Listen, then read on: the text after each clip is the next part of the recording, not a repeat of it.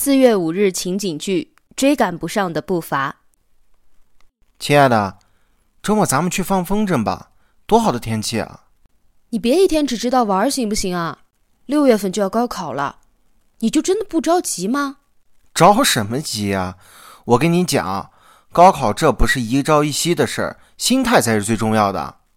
哼，我看你什么都不好，就是心态好。哈哈，当然了，我的成绩一直很稳定嘛。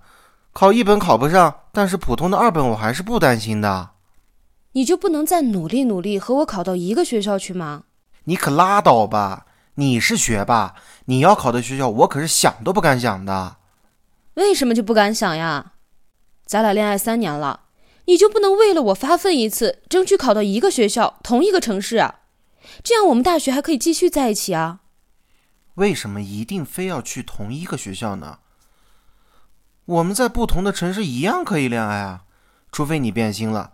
这可和距离没关系啊！我觉得你根本就不爱我。如果换做别人，一定会在这最后时刻努力一把，争取和我在一起的。